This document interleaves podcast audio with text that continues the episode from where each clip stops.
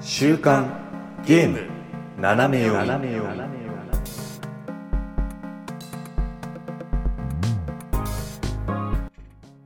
皆さんこんにちはえー10月5日週刊ゲーム斜め読みですこの番組はゲームに関する最新のニュースをざっくりとご紹介その中で個人的に気になったニュースは尺を取って好き勝手語ってしまおうというゲームの最新情報をざっくりと知っておきたい方におすすめの番組となっておりますパーソナリティは私シュナイダーとおやすみです。よろしくお願いします。お願いしますはい。さてさて、まあもう10月になってきますとですね、あの、秋の夜長とかね、多分いろんなことを、いろんな人が言い出すお決まりの時期だと思うんですけれども、はいはい。なんですか、おやすみさんはなんかこう、もう早速こうゲーム今なんかやられてますか夜、 夜、夜じっくり。まあゲームやっはい。やてますよ。結構最近はね、ゲームやってるよ。お、どんなんやってる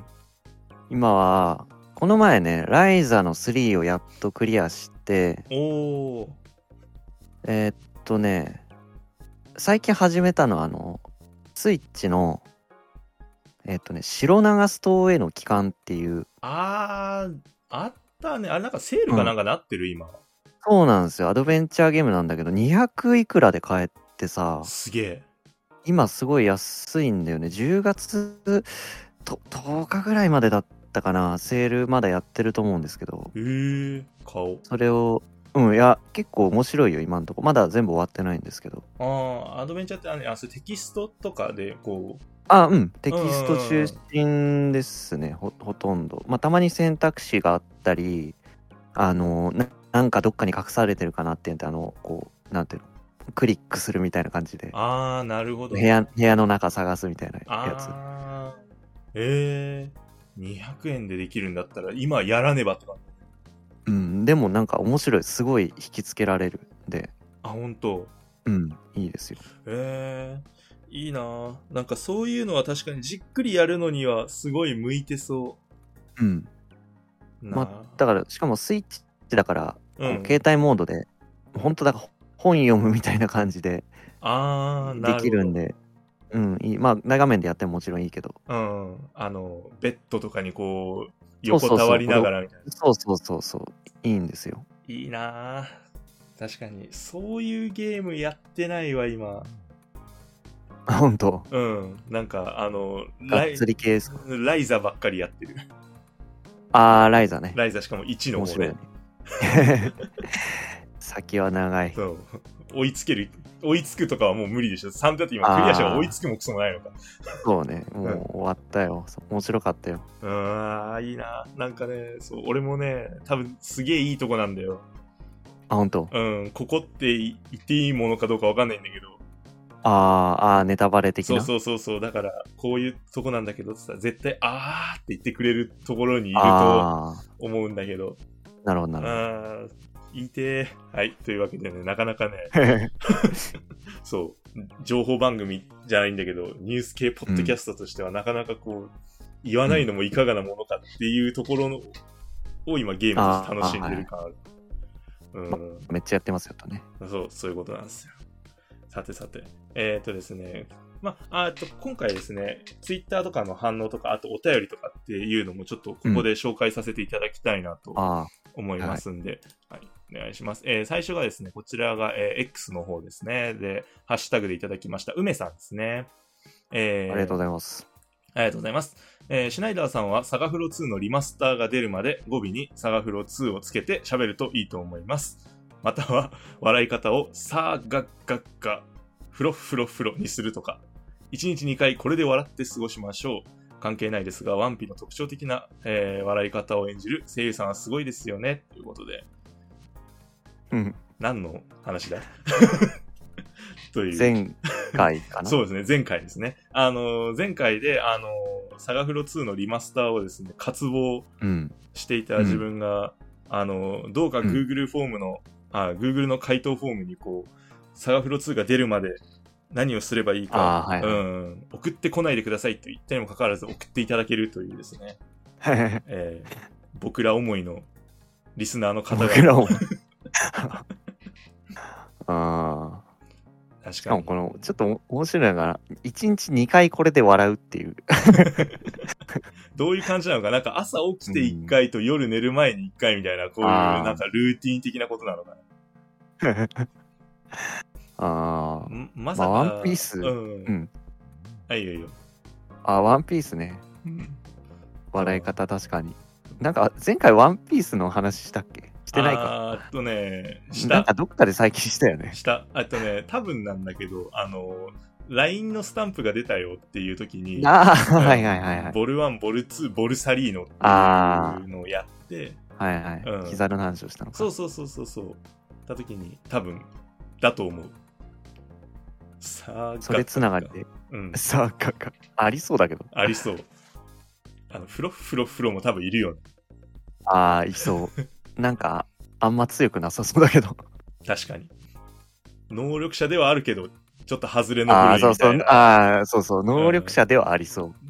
確かに。いやー、なるほど。これを、要はあれだよね。でも出るまでだから、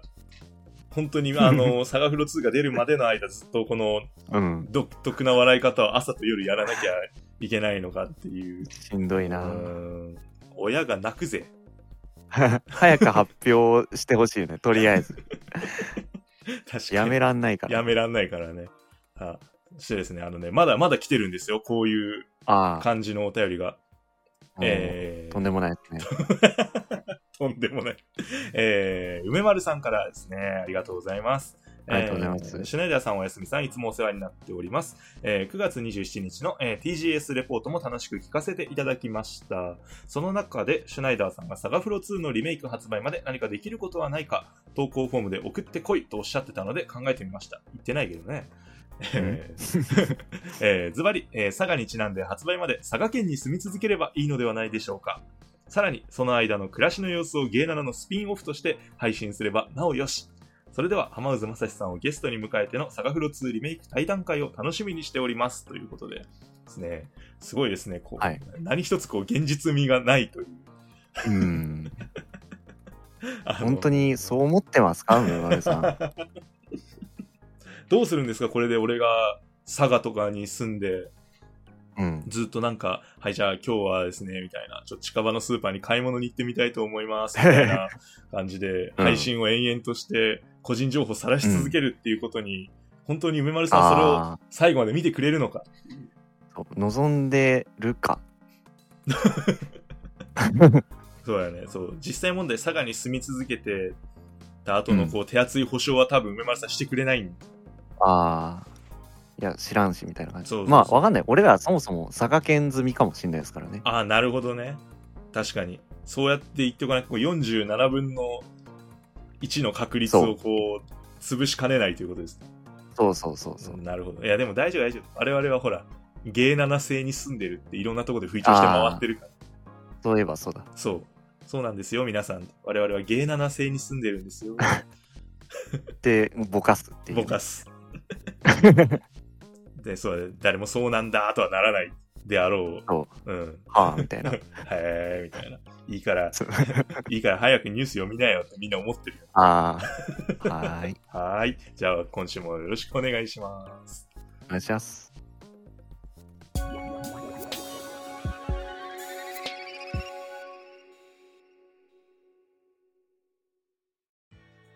さあ、最初のニュースはこちらですね。えー、バンダイナムコゲームズからですね、呪術廻戦の戦火騒乱というですね、ゲームが、えー出ますよということで、はいもう、あのーまあ、呪術廻戦がまず初めてですね、家庭用ゲーム機にうん出るっていうのが初めてで、で、あのーまあ、格ゲーが出るよっていうので、ちょっと僕の中ではかなり胸熱だなといううん。話なんですけれども、あのーうんあれですか、おやすみさんは呪術は読んでますか単行本版です。おー、あ、なるほどね。あ、ジャンプでは、うあん。ジャンプはね、読読んんででない。あ、なるほど、なるほど。なあのーそう、聞いといてあれなんだけど、多分僕の方があの弱くて、あの、アニメ派なんですよ。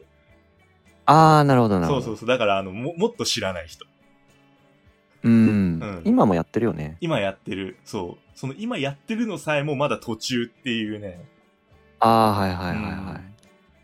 そうどうなんだろうね。これ言っていいのかねなんかどこまで読んだよみたいなのってね。ああまあ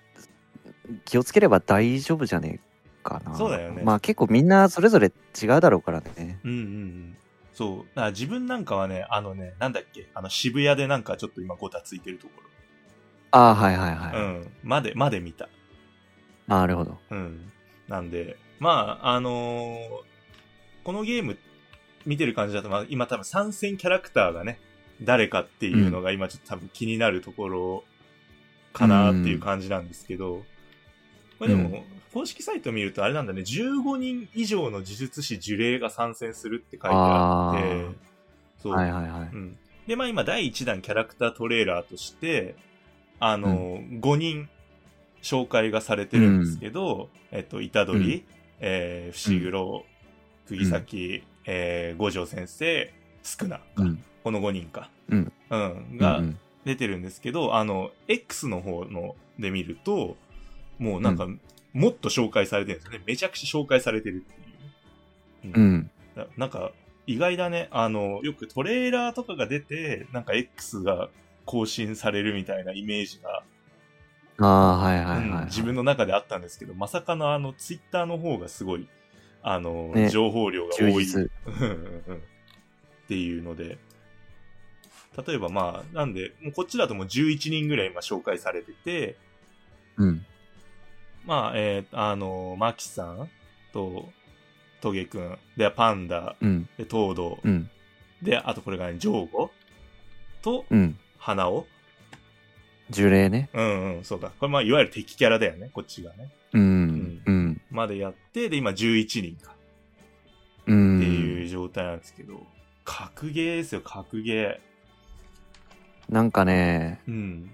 まあジャンプのなんだろうバトル漫画といえばやっぱこういう格ゲーでしょみたいなそうだよね、やっぱりね。うん、うんうんうん。そうなんだよ。やっぱ、バトルが熱いもんね、やっぱ呪術もね。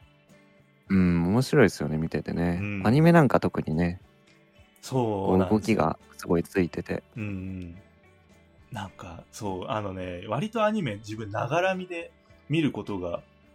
多いんですけど、なんかこれに関してはさ、ちょっと見逃すと、うんうんうんなんか終わってることが多いから。うん、うん、うん。本当にあの、テレビの前で手に汗握りながらうん、見るパターンなんだけど、うんこれだから単行本とかも結構読んでたらすごいあれなんじゃないの結構集中して読んじゃうんじゃないの単行本はね字が多いあ、そうなん だ。うんこう今何が起きてるかっていうのを結構解説しながら進んでいくから、うんうんうん。まあやっぱその辺ちゃんと読んでも面白いけどまあアニメがだからね見やすいっすよ結構ああ、なるほど。あ、あじゃあ、こういうことが起きてるんだって解解説役の人がいいんだ。そういう。解説してたりなんかなモノローグだったりまあなんだろうなナレーションというかああ、なるほど。ああ、こうもなんだろう天天の声的な、うんうんうんうん。うん、感じで解説されることも多いけどアニメだとやっぱそこに動きがつきながらだから、うんうんまあ、なんとなく動きと一緒に説明されてこう分かるみたいなのがねうん。うん。そうなんだよね。だから、まあやっぱ必殺技とかっていうのも結構、まあ、ド派手な感じうんがあるので、領域展開そうそうそうそうそう。だからなんかね、そういうのも含めで、やっぱりこの、結構しかもあのバンダイナムコっていいよね。こうなんか作りが本当に丁寧というか、うんうんうんなんかこうアニメっぽい CG を作るのがうまいなと個人的には思ってるんで、うんうんだからなんかあの X なんかのやつキャラクター紹介のやつ見てもなんかどこ切り取ってもなんかアニメのワンシーンみたいなああはいはいはいはい、感じがしてそうねだなんかねいいなと思って本当にうんね、パンダとかのシーンとかってなんか若干こうアニメのワンシーンかなみたいなああはいはいはいそうね 感じがしていいんだよねなんか面白いねパンダって書いてある面白いね鉄拳かなあのーみたいな呪術廻戦でやっぱ面白いのはあのパンダのグッズが出た時にマジでただのパンダっていうのがねあーわかる呪術とかじゃないよねこれみたいなもうパンダだよねみたいなそうそうそう。なあの、ゲーセンとか行った時に、あの、うんパンダだけ、パン、パンダとかがさ、まあ、トゲくんとかがいっぱいいるじゃん、アクスタとかがさ、うん置いてあるんだけど、うん隣に明らかにこうなんかあの上野かなんかのこうお土産みたいなパンダも一緒にこう抱き合わせで売られてたりす いいけんだろみたいる。なそうそうそう、いけるだろうみたいな。確かにね、わかんないよね。あれはバレない。うん。いやそうすなんか装飾がほんとグローブだけじゃんパンダって特にあの変身してないとさうんうんうん。確かに。そうなんだよね。だから割と本当に可愛い、そういうデフォルメされたキャラクターで、こうんう、グッズ展開されると、マジモンのパンダグッズだからね、あれはそうそうそうそう それがねちょっと面白いんだけどまあでもパンダはなんかこういうゲームになった時にこう分かりやすいというかやっぱモードをさ切り替えてうんあいつは戦うから、それが結構反映されてそうでいいですよねあの逆にトリッキーなのかな。うんなんか、モードを切り替えて、あの、格ゲーとかもそうだけど、あの、モードを切り替えて戦うタイプはさ、なんかこう、逆にこう、上級者向け感があるというか。ああそうねうんうんうん。だから、なんだろうここでこれみたいなそうそうそうそうそう。まあ、うまく切り替えると強い、めちゃ強いみたいな。うんううんん。だから、どうなんだろうね。使いやすさ、まあ、使いやすさ云々に限らず、そもそもなんかあの、この、何呪術廻戦っていうこの作品自体、割とこうキャラの中で、格付けが結構、 住んでるような気がするんだけど、例えばなんだけど、まあ五条さんなんてだってめっちゃ強いじゃん。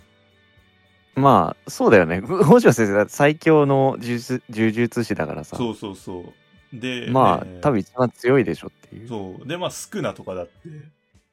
ああ、まあ、呪霊の王だからね。うん、みたいなので、なんか、どう、どうすんだ負けた時に、なんか、あれかな、強くなったね、みたいなノリでいるのかな。ああ、うんまあ、そうだろうね。そうだよね。本気でボコされるとは、うん そう、この俺がとかにはならない。ならないよね、さすがに。うん。それはそれで見てみたいけど。あ 本編じゃ聞けないみたいな。そうそうそう。みたいな。まあ、やっぱ、教師目線みたいなのが五条さんあるんだろうね。うんうきっとんうんね。。いやー、えー、これ最初に誰使いたいかな、俺。ああ、あの、あれ、好きなキャラクターいるそうそもそも呪術で。呪術で好きなキャラは、えー、難しいな。これ、そうなんだよね。で、俺、今ここに出てないんだけど、純粋に好きなキャラクターがいて、あの、うん俺、ゲトウスグルが好きなんよ。ああ、はいはいはいはうい。んだから、なんかあの、ゲトウさん使いたいなってうん。思ってるんだけど、なんかゲ、トはいたらなんかあれかな呪術呪霊をバンバンバンバン打ってくるみたいなキャラになそるうのかそなうそう、なんかあの、多分、そういう感じだよね。伏黒、なんだろう、戦闘スタイルは伏黒に近くなるのかな。ああはいはいはいあみたいのなー式神使いみたいそうなね、そうそうみたいななんだろうねちょっとこう遠距離型みたいなノリになるのかなみたいうーんうんうんなだからちょっとそうまあね出てないからん出るかどうかわかんないけどね、まあいそうではいあるけどうね、ん俺はなんだろううーんまあこのメンツで言うとなんか全員マキは割とスタンダードな格闘キャラというかああもうそう、ね、本当にあのほら呪力を持ってないからさそうかそうかジュグでうん戦う、そうそう武器で戦うみたいな感じになりそうかなとか、まあメカ丸とかあとああ確かにそうかメカ丸そうだねそっか、うんあのあっち側の人がまだ出てないのああ東堂ぐらいしか出てないのかそうなんで東堂がいるからまあ可能性あるかなとは思うけどあいつはなんか割と使ったら面白そうな感じはしますけどね確かにまあでも11人出ててあ今うん現状、まあ15人以上のって言ってるけど15人とかに収まりそうな感じがしないでもないから、最初の方は多分ね最初は15人でゲームは出るんだけど、うんあのダウンロードコンテンツで 新しうわくーねプレイヤブルキャラっつってねうそう売りますか絶対そんな感じだよね、らうんそうでこれちょっと興味深いなって思ったのがちょっと1個あってゲームの方で、あのまあ、はいはい2対2のまあ格ゲーだとああはいはういんうんうんいうふうに書いてあってでまあ多分2人選んでやるんだけど、プレイ人数が1人なんですよ、これ。うん、、で、で、オンラインの時は1から4って書いてあるの。うん、で、ってことはさ、これさ、だからさ、1人でやる分にはさ、2人のさ、キャラをさ、うん、操作するんだよね、多分ね。ああ切り替えかなどうなんだろう、うんみたいな。でも、オンラインでやった時に、4人って書いてああるってあことは、うんうんうんうんどうなんのみたいな。なんかあの、えー、 4人いきなりみんなでごちゃごちゃできるのか、ああみどたういな。なんだろうねそう、なんか、ちょっと気にならない。なんか、どういう形で戦うんだろうみたいなあー。まだ本当にそのシステム面が全然出てないので、うんうんそう、うんうん2対2とは言ってあるけど、あの、うんキャラクターの切り替えをこう自分で行いながらやんのか、うん、ね、はたまたこう L スティックと R スティックでこう片方をお互いに動かしながら、うおーって2人同時にやるかもしれない。えー、恐ろしい。超超むずい脳みそがまあ足でりもない。 4うんね4人は確かにどうなるんだろう結構同時に動くんならわちゃわちゃしそうだけどねうん。ね、だからオンライン時4人ってなった時にね、例えばじゃあ自分うがね、ん一人こう操作キャラを担ったとして、うんそう、相手が出てる時に、なんか任意のタイミングで交代されたら、あ、俺かってなってすぐこうやんなきゃいけないね。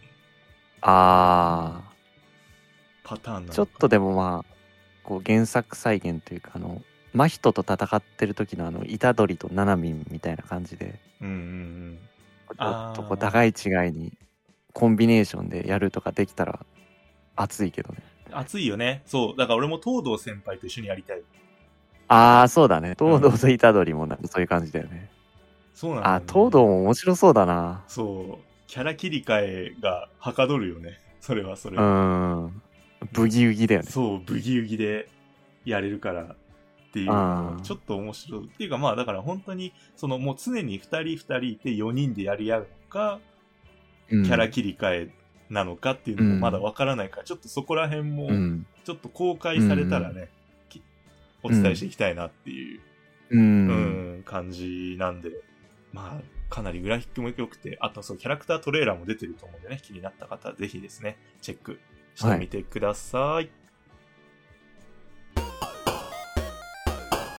さあ、続いてのニュースはこちらですね。スパイクチューンソフトからで、えーこちら PS5 用ソフトですね、バルダーズゲート3が、えー12月の21日に発売するという発表が、えーありました。バルダーズゲート。ね、これ、うん、し初めて、今日初めて聞いた。あ本当うん。なんかちょっと前から話題になってたんですけどうんうんうん PC 版がまあ先行で出ててうん。海外でこうなんかめちゃくちゃな数のこう同説数がなんかあったみたいなんであもうみんなやってんだよね、だから。そうそうそうすごい。あのーそもそもあれだったんだよね。なんかその、何ダンジョンズドラゴンズっていう、なんだろう、うんテーブルトークうんうんか何かがこう元になってるっていう、まあ RPG うなんんだうよね。んそう。うんで、テーブルトークとかってやったことあるなんか TRPG みたいなやつ。あーうーんないかなちゃんとはそうなんだ。自分もなんかやりたいけどねそうそうそう。あの、なんか、有名なのはなんかクトゥルフとかさ、うんね、なんかあの、やって、なんかダイスロールみたいなことして、なんか、やっていくんだよね。うんそ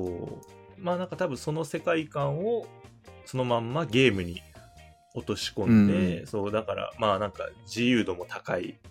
攻略の自由度が高いし、まあ戦略性もあってとか、運の要素もまああってっていうので、うん多分すごい面白いぜって感じなんだろうね、これね。うん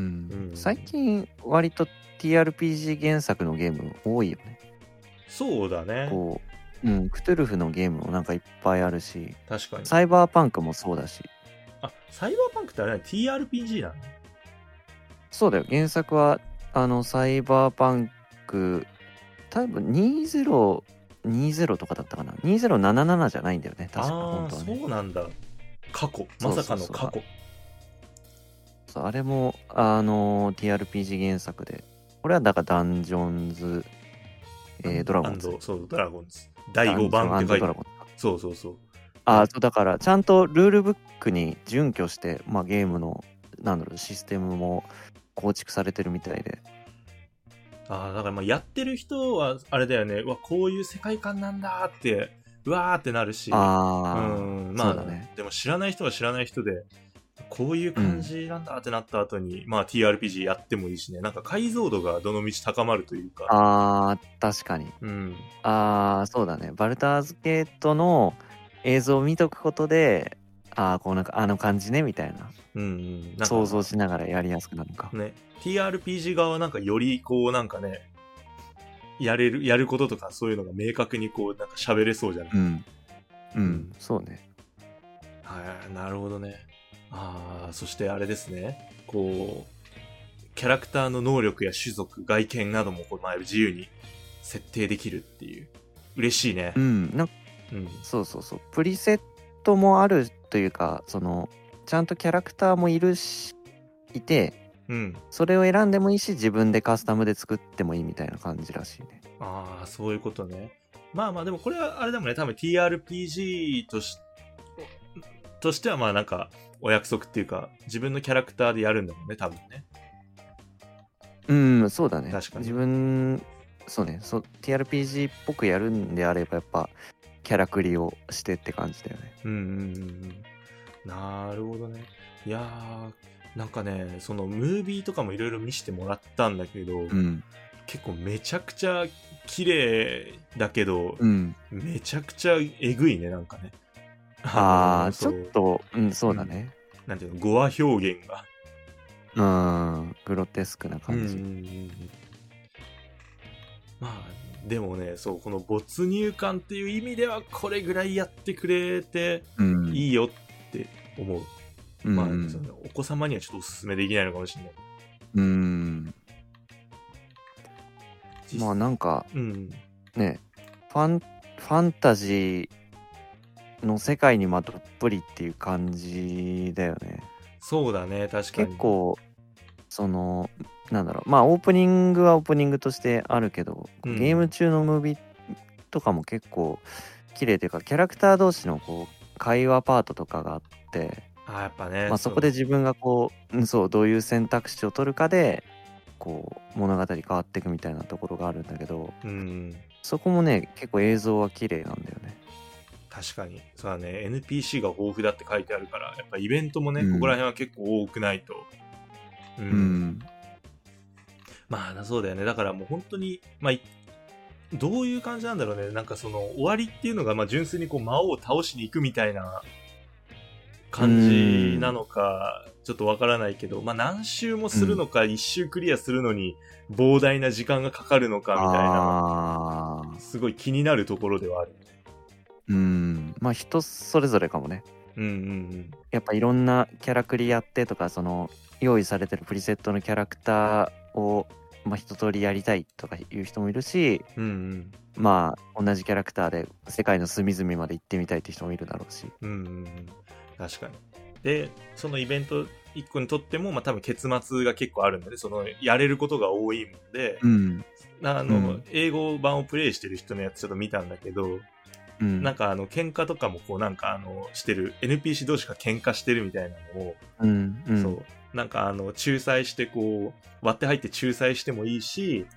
あの、どっちも殴り飛ばしてもいいし、みたいなああ、うんはいはいはいはいので、まあどっちまかあに。自由度がそうね。うん高いってことなんだねうん、やっぱそこが、まあ、売りというかそうだよね俺だったらこうするあ、まあ、ないしはキャラだったらこうするみたいなのが、うんううんんいいもんね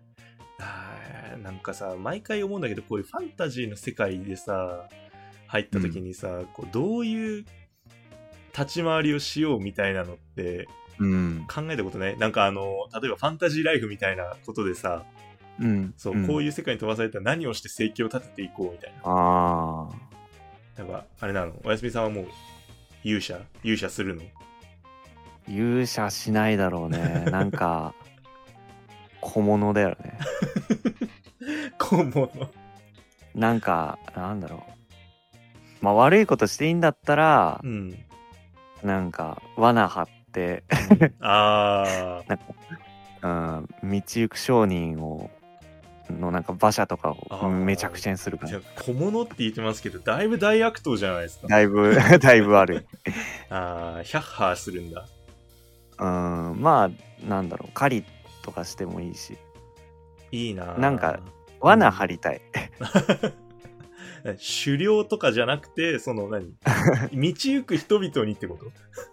道行く人々でもいいし、うんまあ狩りの獲物でもいいけど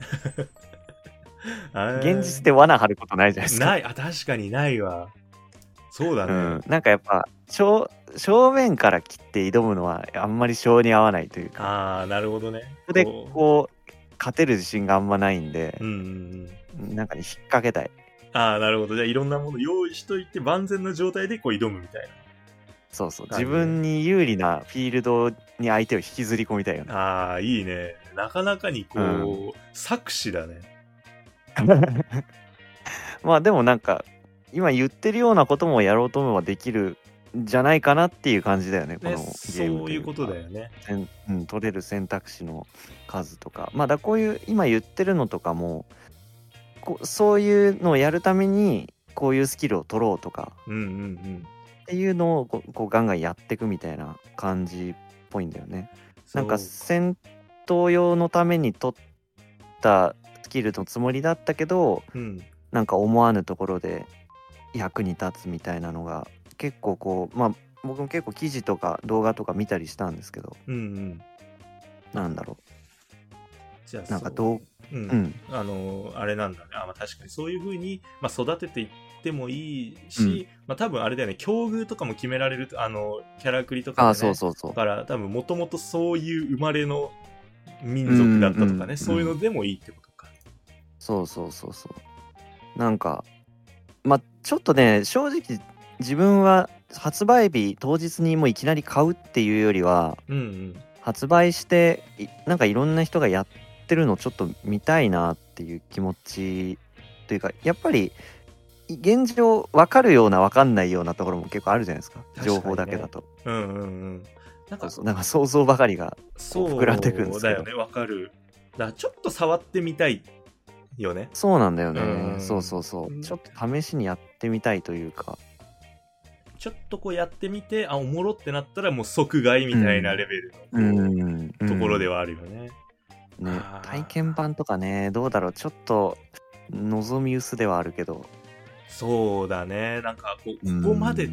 てできなさそうだよね。もうだって、うん、うんそうそうそうそう始めが違いすぎるもんね、うん人によってね。うん始まり方がね。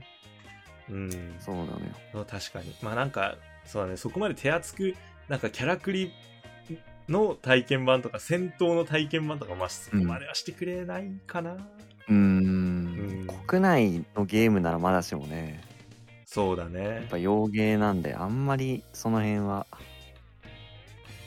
なんかこうね、せっかくだから、まあまあちょっと気軽にね、触れるような、こう、うん何か土壌があればなとは思いたいところ。いや、でも確かにこれちょっとやれる機会あったら、絶対そのままがっつりやっちゃうんだろうな。まあそうね触り始めたらもうはいって感じだよねうんうんうん。わあ、いいなあすごいやりたい。なんか本当に、綺麗だから、なんかしっかりしてそうだよね、作りがね。うんうんうんまあ、あとはまあ、その日本語版がまあここで初めて出るってことだよね。その PS5 で。はいはい、うん、なんで、まあちょっと日本語訳とかそういったところもちょっと気になってくるかな。ここまでこうあー膨大だとね、こう何が、うんそう、なんかこういろいろとね、言葉の漢字とか翻訳の漢字とかそういうのも気になる。まうんあ大変だろうからね大変だよね相当テキスト量も膨大らしいからねうん。そう。やっぱここら辺もちょっとそういうとこ期待していきたいですね。うんあとは、あれか、もう12月だから、まあ本当にあと2ヶ月ちょいで出るんだもんね。うん土年末だよね21日ってね確かに。これをクリスマス商戦で。クリスマスにバルダーズゲ ートうんはーい。たんあクリスマスプレゼントよーっつって開けたらバルダーズゲート3。い いねすごいですよ。血のクリスマスが待ってますよ。そうねスケジュール的にどうなんだろうねみんな意外と12月発売のソフトってなんか自分たちの中だとあんまないような気が確するんかだにけどそういえばクリスマス商戦とかに対してそろそろこうちょっと考えていきたい、ねうん部分がみんなあるはずだけどどうなんだろうね、確かにまあうわーもうでも任天堂なんかはもう出揃ってるよね正直になってうもーん好きなの選べよってなってそうじゃんね、うんそうそうそうそううん、全然もう熱盛でもいいよってなんだったら熱盛でもいいよぐらいまであるあー確かにうんまあその辺含めてね国内でどんだけヒットするのかなとかさ確かに、まあ、ちょっとせっかくだからやってみたいぐらいの期待値はあるよね、本当に、うんうん、なるほどじゃあこちらはあれですね12月21日かなうんプレイステーション5版で がはいぜひぜひこれも楽しみにしていきましょう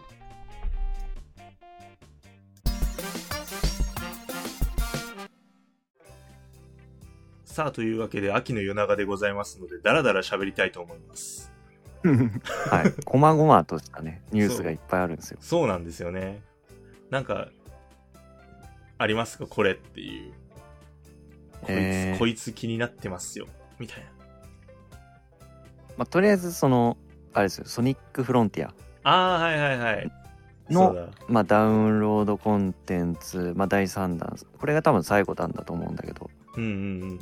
うん。まあ、配信開始したっていうのが、まあ、今週の一応話。そうか。フロンティア、だからそう、うソニックのゲームをそう、よくよく考えたら、本当に一うん。回も、多分一本もやったことない俺。ああ、そうなんだ。やなんまあ、かて、か、俺も、あるうんやったこと、ソニック。俺はね、えっと、まあ、ゲームキューブの、あの、ソニックアドベンチャー2バトルっていう、うんうんうんやつ、と、あとはスイッチのソニックフォースはいはいはい、とあ当じゃないやそそんなもんかでもあーだからうんうん、あのねソニックアドベンチャー2バトルはなんかね神ゲーらしいんですよあ、そうなのなんか世間的な評価がめちゃくそ高いらしくてまあ俺も当時面白いなって思ってたけどはいはいはい。だから毎回そのソニック新作が出るたびにあれを超えられるかっていうかなんかあれに対する期待値を毎回新作にぶつけられるみたいなああ、じゃあ期待、本当にじゃあ高いんだ、毎回毎回。これを基準にってなると。そうそうそうそうそうああ、ソみニッたいなんでクフロンティアはさ、実際、もう発売して1年経つのまだ経たないか。ああでも確かにそんななるかもう出た、えっとね、2022年の11月のね、8日だ。ああじゃあもうちょいでもうち1ょい年だそうだね。だからすごいね、でも、超大型アップデート的なことを、まあ1年かけてうんやってくれたんだね、ね3回。そうそうそうそうそうすごいじゃない。実際、これは何どういうストーリー、あ、新ストーリー追加なんだ。ああダウンロードコンテンツはそうだねそうまあなんか一応売りとしてはそのプレイヤブルキャラが今までソニックだけだったんだけど、そう。うん。まあ、テイルスとナックルスと、まあ、あとエミーがあのープレイヤブルキャラになるっていうところなのかな、ええあ、まあ、だからちょっとこう2バトルの感じがするというかなるほど。まあ、あれもテイルスとかねナックルスを操作できたんでじゃあ、あれなんだね。こう、やっぱ、それぞれのモーションみたいなアクションっていうのあみたいなのも、じゃああ追加されるってことだよね。うんうんああ、確かに。なんか、ソニックしかできなかったのに対して、そっからいきなりうん3人増えるとなると、うんすごいね。なんか、純粋にこう、なんか、4倍というか、なんか、やれること。ねうん。そうそうこれ無料でいいのかみたいなあ、結そ構っかそ太っっか。腹なような気がするあ、そっか。DLC じゃないんだよね。アップデートだもんね。そうそうそうそうすげえ。すごいよねうん。これはやばいね。異世界おじさん歓喜じゃん。ああ セガでねうん。なんかやってた気がするプロモーシ ョンを、あ、やっぱやってるんだ。ね初恋はテイルズだったって言ってたかあーあーでもテイルス可愛いからな、ら。うん。確かに。そうだね。えー、この人たちが、じゃあ、なんかね、こうなんか女の子みたいないるけどさ、ピンクの。あーそれがなんかだからフロンティアのキャラクターみたいあ、そうなのあ、エミーか、これ。あああそれそれはピンクはエミそうーかあえっとねなんか白髪のちょっとまがまがしい感じの女の子はうんうんうん。フロンティアのキャラあそうピンクはエミーだねそうだ。エミーなんか結構仰々しい武器持って暴れてっけど、あのーなんかハンマー扱いなんですよ、あはいはいこの方は。そうエミーはハンマー使いだよああ、いいね。なんか、いいよね。こうなんかさ、女の子だけど、でかい武器持って暴れるの結あ構いいよね。ああてかい今思い出したけどそうだ俺ソニックレーシングもやったなあー、そっかそっか。うんああの何気に面白いでおなじみじゃあ、あの、マリオソニックの、こう、東京オリンピックとか北京オリンピックみたいなやつをやってれば、一応ソニックをやったと言ってもいいのかないいです寛容。あれも結構いろんなキャラ出てた気がするよソニックの中でもなんかいっぱいいたよね。うんそうか。いや、でもなんかそういう、なんかさ、よくが画面は見るじゃん。あの、横スクロールですごい勢いで、ああはいはいそう、やったり、、ダメージを受けると、あの、輪っかがこう四方八方にうんうんは飛いんでいくみたいシな。ャラーンそう、ああいうのを見るだけで、なんか全然、後のことは、この人が何をしてるのかっていうのは、私、全くと言っていいほど知らないんでうすよ。んうんうんあでも、これあれだよね、なんかそういう、まあ、オープンワールドじゃないけど、うんなんか、フロンティアの場合は、あれだよね、もう、横スクールとかじゃなくて、ああそうそうそうそうあの 3D でしかもなんかフロンティアは割とオープンワールドっぽい感じだった気がすうんうる、んうんそうだね。なんか、あくまでオープンゾーンなんだね。その、わ、まあーそのオープンワールドではないけど、みたいな。まあでも、ステージクリア型ではあるけど、割とだだっ広いみたいなことだよね、多分。そうそうそうそうえー、ちょ、ちょっとやりたいな、確かに。そうなのよちょっと気になってんですよね確かに。あの、あれなんですよね。自分はあのゲームパスを手に入れたので、ああもうできるんだあんのかなと思って、あね今、頑張って調べようと思って、Xbox 開こうとしたら、ちょっと今固まりそうなんで、ちょっと怖いんでやめときます。あああやめましょやめましょう。収録中に何でもかんでも起動する癖をやめましょう。ううん なんか今確かねフロンティア PS5 版も半額ぐらいになってた気がするんだよあ、な本当うんいいじゃないですか。これを機会に買いましょうよ。そうスケジュール的にねっていうのはあるんですけどね、うんやりたいやりたいはずっとやりたかったからねそうだよね。そっかでももう1年ぐらいになっちゃうのかなあ早いっすねなんか早いよねなんか結構そうなんだよねなんかでかいゲームだゲームタイトルだなって思ってうん見てたけどまさかもうそっから1年も経ってるとは思わなくて、うんうんなんかちょっと悲しくなってきちゃった時の流れの速さにまたあまた涙が一つあまあそんなもんそんなもんというかまあソニックに関しては気 はいはいはいはにい気になるなっていう感じなるほどいやー、なんだろう確かにソニック結構いいなちょっと今やりたい欲が高まってしまったうんなあ自分が気になってるやつが一個あって、うんうんあのカイロソフトなんですけどあああれですかあれですよそうあれですいろんなこうし経営シミュレーションを出しているカイロソフトなんですけど、うんうん、ドラでしょあそうですドラです よくないドラえもんのドラ焼き屋さん物語が開発中ということで、これはちょっと面白そうなんでなんかあのカイロソフトのゲームってなんか、うんそん、なんかキャラクターとタイアップしたことあ,、うんあったっけみたいな。記憶にないあったらすいませんだけど多分ないよね。うんなんか割とこうそのゲーム的な部分にこう、いろんな種類があるからね、うんゲーム屋さん物語とか、なんかね、温泉屋さんとかお寿司屋さんとかさ、うんうんね、あるから、なはいはんいかそれが面白いからずっとやっちゃうんだけど、うんなんかこうやって改めてキャラクターたちと一緒にこう、どら焼き屋さんをやるっていう、うんのはちょっと初めての試みでいいんじゃないかなみたいなうん。初めてでドラなんだみたいな。すごくね。確かにいやーしかもこれ、ドラだけじゃないもんね。もうああ、その、藤子プロ、藤子。うんはいはいはいはい。大集合みたいな。すごいな。そう。だからなんか、純粋にキャラゲーとしてもいいし、経営シミュレーションとしても、ね、かなりこうう、ん秀逸なのはもう約束されてるからさ。ああ、まあ、回路ソフトだからそね、うそうそうそうそう。だから、なんか結構いいんじゃないかな。う。うん。確かにそれは俺もちょっと気になった。で、あとあの、ドラえもんのこのどら焼き屋さん物語っていう名前なんだけど、うん。これさ、ちょっとさ、あの、見て、見てほしいっていうかさ、まあちょっと、ロゴがあるんだけど、うん、あの、ドラえもんのロゴがさ、なんかすごい妙な懐かしさを今感じちゃって、俺。なんかね、ドラえもんっていう、そういえばこの、ドラえもんってそういえばこのロゴだったな、みたいな。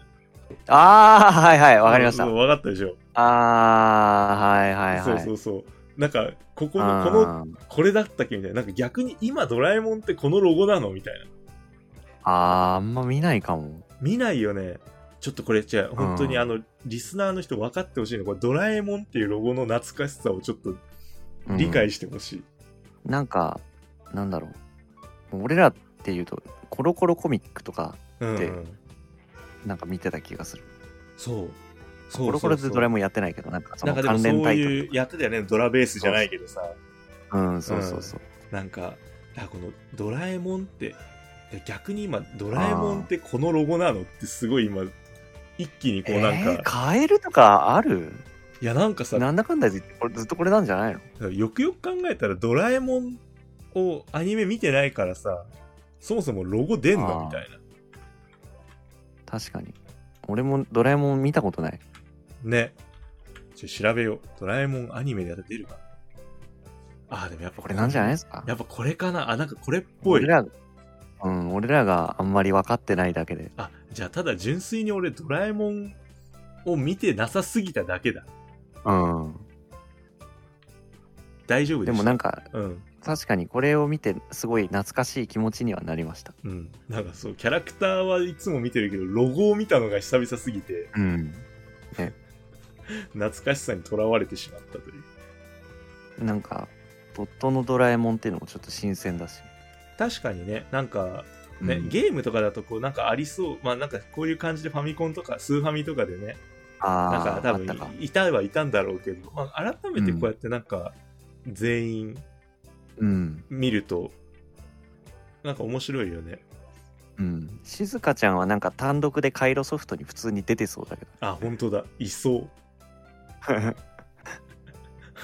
かに、こういうキャラいたぞ。いそうだよねカイロソフトで、普通にあの、チュートリアルとかの時に助手とかでよくいるぞ。あーあーなんかそんなイメージうん。あるまるが完成しましたねって言ってるのが今、頭に今で出てきた。うんうんうんうんカイロソフト出てきた。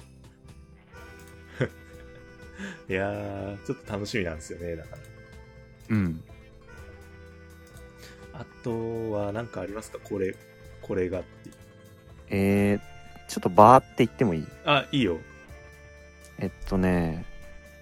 イーストワードってソフト覚えてますイーストワード。あのどんなんだっけド絵がすごい細かくてうんうん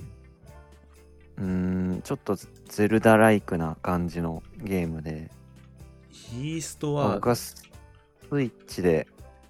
遊んでてクリアはねしてないんだけどどんなもんでっしたろあー、あ、わかるわかる。なんかあれだよね、ドットが割とすごい、こうなんか秀逸なそうそうやつだね。そうそうそう世界観がやばいやつ。うんうんうん。これが今度あの任天堂スイッチの一斉トライアルに来るってことでまあその任天堂スイッチオンライン加入してる人だったらはいはい、はい。期間中は無料で遊べるよっていうあー。こうえ、まだクリアはしてないの今。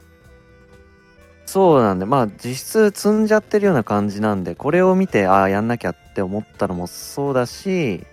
なんかやったことない人はちょっとこれで触ってみてはちょっと思ったんですよね10月9日から10月15日まで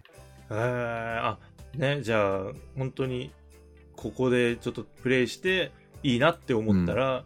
てことだよね。やるみたいな。うん割とでも、うんまあそれこそ体体験版的な感じで遊うべる、ん確かに。ね、しかもソフト自体もそんなに高くない。そうなんだよねねインディーなんでまあじゃあ買うかってなったら割とそのまま買えるんじゃないかっていうおー、なるほど。だから、ボリュームとかもどうなんだろうね。結構あるようだったら、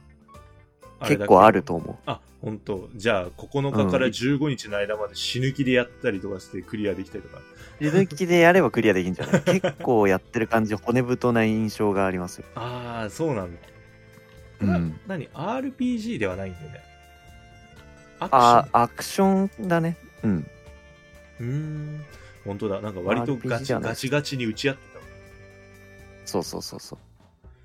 たうもん。なるほど。うん、あとはねまあ自分が遊んだタイトルっていうことで「クライマキナ」っていうソフトがはいはい。あのあるんですけど、はい。結構10月末に、まあ、スチーム版が出たりおーサントラが出たりおーおーおー結構じゃあ。これもなんかそうそう動きがあってあと新規のダウンロードコンテンツとかがあるとおおコンテンツがより充実するんですね。そうちょっと楽しみでなんかねキービジュアルも1個出たんだけどすごい綺麗でほうほう。なんか宝石の国みたいなああ、感じ 宝石の国めっちゃ好きだった。好きだったああいう感じのビジュアルの何がしがってことそうなんですよこんな感じで、おまーあ、ちょっとなんか意味深というか意味深な感じうんはいはいはいはい、まあこれは自分が遊んだってことで、まあ、ちょっと気になったのとうんうんあとはねあれだねあの夏の彼方ってなんかアルマさんがゲストに来てくれた時にはいはいちらっと話題に出たかなと思うんですけど、あ言ってたねあもう夏の彼方ってねうん、もともと、まあ、PC で遊べる無料のゲームなんですけど、まあ、この度あのスイッチ版のリリースが、まあ、具体的な時期は分かんないけどうんうん決定して、まあ、ちょっとあのパワーアップして販売されるらしくてあそうなんだえー、そうそうあじゃあ遊べるスイッチで遊べるようになるんだね普通にねそうそうそうそうはいはいはいはいまあ来年らしいんですけどこれもちょっと楽しみだなみたいな夏の彼方ってどんなやつだったっけまあこれも割とテキストアドベンチャーだけど探索とかがはじあの挟まったりするみたいな感じなのかなうんうんうんああれだよねなんかあそうだ思い出したなんかこう余白が多いイメージがあったあああのそう画面のレイアウトがすごい綺麗なんですよ、ね、そうそうそうそうそう。なんかあの、本当に何雑誌の見開きみたいな。そうそうそうそうそう、ん。あ、思い出した思い出した。うわ、懐かしいな。うんそっか、こんな話をしてたね。うんあれも今年の話なのかあ、まだ今年なんだよね、こっちは。あの、ソニックフロンティアがもう1年前だなんだと言っていて、そ気づいたら、こっちもなんかもうコラボとかしたのも去年かなぐらいの気持ちでいたから。うねなんかもう遠い昔みたいになってるけどそうそうそう。いやー、やばいね。なんかやっぱり時の流れが割とこうごっちゃごちゃになってきてますね。ん、めめちゃくちゃだよねめちゃくちゃだね。うんまなあ今年はなんか濃い気がするゲームもいっぱいやってるしそうだね、やっぱり。うんそうだ、去年はだから本当に7月から始めて、ね、ゲイナナ自体を始めて、まあそう俺らもねあーそうねそうそうって感じだったけど、もう本当にね、今年はがっつり、明けましておめでとうからゲームに触れまくってますからね。うんずっとやってるからね 確かに。いやーもう、もう、あと2ヶ月だと思うと、なんか、激動の1年だった な。ままだちょっと早いかまだ、ちょっと、まだ早い。これはまだ早い。まだ振り返るには 早いまだ早い。やめとこう。はいはい。なるほど。まあまあまあ、そんなもんかな今年今年じゃね えや今週気になったまだ早いよ。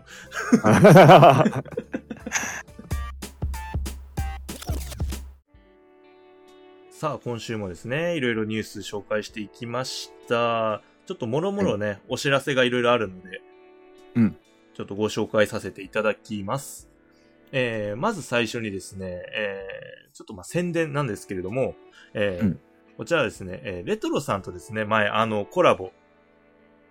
はいさはいせはて、いはい、いただきまして、あのーですね、この、宣伝ってなんかちゃんと改めてやったことないから、今何言えばいいかっていうこと を、だ から、ここに来て弱さが出た。えーっとですね。はるくん。はい、そうなんです。実はですね、あの、本当になぜか我々の番組でうんですね、レトロさんの息子さんである、あの、はるくんとですね、のんトークをさせていただきまして、ですね、こちらがですね、絶賛、まあ、好評公開中ということで、はい。うん、ぜひこちらを聞いていただけたらなっていう、まあ、ちょっとした宣伝でございます。うん。うん。めっちゃでも面白いはず、あれ、あの回は。面白いよね、あれね。うん。そう、改めて聞き直したけど、面白かったんだよな。本当にいろんな話が聞けて、なんか、なんだしみじみしちゃうところもあったそうりだして。ね。だから、み、みな、どれぐらい、あれだったんだろうね。そのなんか、10歳のこのゲーム事情っていうのに、こう、どれぐらいこううん裏切られたかっていう、まあ自分は結構こうあ思ーってたんと違うな感がすごかったというか。あー、そうなんだ。うんうんうん。やっぱ、なんかその、聞いてみて、こうだよって言われた時に、割と俺驚いてる率高いような気がする。ああ、そうなんだ。うんああ、なるほどね。そうそうそう。あ、こういうことしないんだとか、あこういうことするんだ、みたいな。うんああ、まなんあか確かにね。うん。いやーなんかまさか本当にあの、これはジェネレーションギャップだよってゲラゲラ笑ってたことが、まさか本当にこう、その少年が現れることによって、うん、マジモンのジェネレーションギャップにさらされることになろうとはこう夢にも思わなかったんでそうだね。うんうんうん証明されちゃったんだよね。そういうことなんだよね。もう若くないぞっていうことを。ううんん。そう。なので、あの、心して ね、見てください。あそう です。あの、ある意味 気をつけないと。そうだね。人によっては苦しいよーってなるかもしれないかうん。 まあ楽しいんで、ら。楽しいんで。ぜひそうなん聞でいすてください。ははいい。面白いです。はい。さあ、さらにもう一個ですね、ちょっと宣伝したいことがありまして、えーはいなんとですね、あの、我々のですね、ゲーム実況動画が完成いたしました。おうんー、やりました。やりました。えー YouTube の方でですね、あのーはい視聴することができますのでね、あのーえっと、まあ、こちらもですね、普通に週刊ゲーム斜め読みであの検索していただくと出ると思いますので、あのーぜひ楽しんでいただけたらなと思います。えっとですね、本当にあのー初めてだったので、編集等がですね、まあ、つたないつたないっていう、いやいや。うんちょっと寛大な心で見ていただけたらなっていう。うん。そして、 X にもなんかリンク貼ったりしますか、あそうですね。ちょっとこっぱずかしいんですけど、やらせていただこうかなと。うん。うんうんうん。そう。で、まあ、肝心のゲームは何やったのっていうことなんですけど、まあ、かねてからですね、ずっとやりたかった、あの、うロジカルシンキングの方をやらせていただきましたよと。やらせていただきました。あおもろいよね、あれね。面白かった普ね。通におもろい。 えーそう。まあちょっと、どんなゲームか気になってるっていう人には結構おすすめな内容になっておりますので、うんまあ、特にもうネタバレとかでもそういう概念がないと思うので、まあ、確かに。うんうん。ね。あ、こういうゲームなんだ、ちょっと買ってみようかな、みたいなのになればいいかなっていう、ちょっと指標にね、うんうんなればいい。かなと思いますんで、ぜひこちらの方もですね、お願いします。お願いします。はい。あれだよね、その、なんか、こういう流れでやっていくのいいよね。あの、ちょっとやってみて、みたいな。ちょっとその、こういう、購買意欲を促す程度の情報量でこうやる。んんうんうんね。いや、なんか、最初はなんとなくこう、なんかすごいがっつりやろうかな、みたいなのがあったんだけど、自分の中で。うん。うん。そうんでもなんか、これぐらいでやって、で、よかったらリスナーの方もやって一緒に遊ぼうぜぐらいなああ、ね。そう感だね。覚う、ん。なので、あの、そんなに、だからゲーム時間もそんなに、その編集込みで本当に45分ぐらい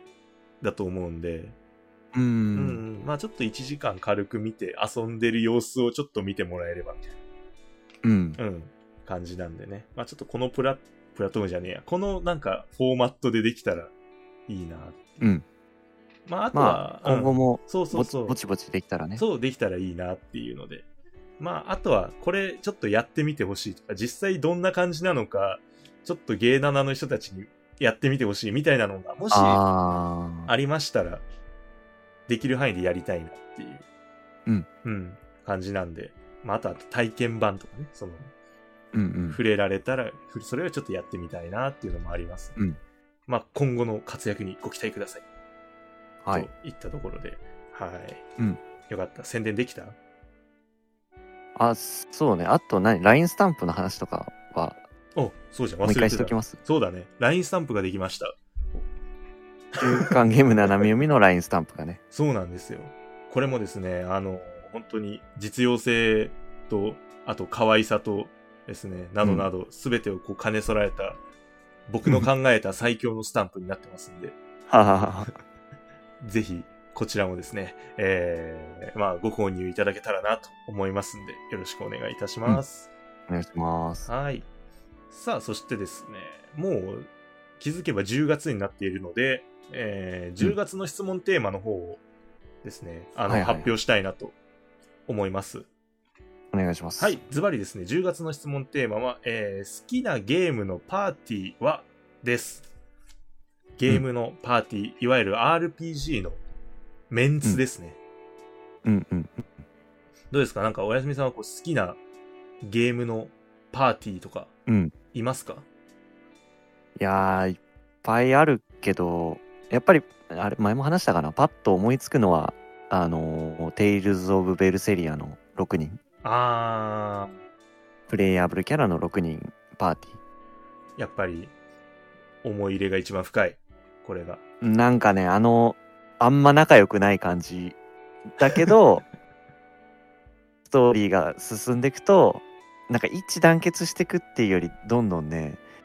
なんかこう一発の悪党っぽくなっていく感じがいいんですよねあー、やっぱりね、RPG の醍醐味だよね。お互いがこう、どんどん仲良くなっていくっていうのがいいですよね。うんまあ、なんか絆っていうかね。うん。うんまあ確かにそうある種の絆みたいなのもあるしうんうんうん。でもね「テイルズ」シリーズの中でも結構独特なんだよねベルセリアのそれぞれの関係っていうのははいはいはい。まあ、確かに。あなん悪かそ党のって辺ながかなかないよね。あそうそうそううそんううそう、んうん。悪党なんですよはい。大丈夫。なんか最後は全員なんかお縄にかかるとかじゃないよね。大丈夫ね。それは、えープレ イして君の目で確かめてほしいお、制作者サイドの発言。でも面白いんでねベルセリア本当に、はい。確かに。ちょっとやってみたいなという気はする。まあ確かに、うんテイルズはでもし本ない当面白いもんね。まあそう面白いのよへいへいへい最新作の「アライズ」とかもねうん。なるほど。はいシナイダーはどうですか私はですね、一番好きなパーティーはですね、あれですね、オモリですね。オモリのメンツが一番好きですね。あー青森はね僕もやったんでよくわかりますよ、うん。あのーなんだろう。ね、仲良し感が半端ないというか、ね。うん、そう。やっぱりね、そうそうそう。まあ、主人公を含め、であとうはんその戦闘に参加しない人とかもうん含めて、なんかね、うん全員がチームとなってね、こうう、ん頑張ってる感があるというかね、うん、そういうのも好きなんですよね。だから、あの、うんまあ、例えばなんだけどね、そのマリちゃんとかはね、あの、セーブポイントにいてくれると思うんだけど、だからやそっのて、たねそう直接戦闘とかには参加しないというか冒険にも同行はしないんだけどあの、うんセーブポイントにいながらもなんか一緒にいてうんみたいな、でみんなもそのマリちゃんがセーブポイントにいることでやったーみたいになってくれるしみたいな、うんとかうね、んうんああいうやり取りを見るたんびにすごいほっこりするんですよね、ただセーブするだけじゃなくてねうんピクニックっていう体なのであのうんね、 そうお弁当食べるんだよね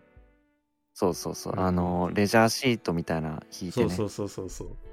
らそずのっと待ってるんですよそう。そのために、こうなんか飯に対しての感想を言ったりとかね。あーあったなうんそういうやりとりも含めで、冒険がもうめちゃくちゃ安心感と冒険のワクワクを取り、なんていうの、備えてる感じだよね。うんうん兼ね備えてそう、兼ね備えてる。それ。うんだそんな感じがね、いいと思いました。ぜひやってみてください。わかりますはいぜひやってみてくださやいってみてください。ということで、えーこんな感じでですね、まあ、パーティー、そうですね、まあ、この冒険するメンツがね、こうどういうのが好きかっていうのをちょっと皆さんにもお伺いしたいなっていう感じなので、ぜひぜひ10月のテーマになっております、えー好きなゲームのパーティーはで、えー Google の回答フォームでご回答いただければなと思っております。はい、よろしくお願いします。はい、お願いします。さて、えー、こんなもんかしらね。はい。よし、じゃあ今週もやりきったということで、えー、週刊ゲーム斜め読みでは、今後もゲームの最新情報をざっくりと紹介していく予定です。えー、Twitter、え X のアカウントもございます。固定ツイートの方からお便り、感想等をくれますので、フォローの方よろしくお願いいたします。えー感想ツイート等ですね、つぶやいていただける場合は、ハッシュタグ、シャープの後にゲー7、ゲーはカタカナ、7はひらがなでゲー7をつけてつぶやいていただけると嬉しいです。それでは、そろそろお時間の方がやってまいりましたので、週刊ゲーム斜め読みまた来週お会いいたしましょう。お相手は私、シュナイダーと、おやすみでした。はい、それではまた。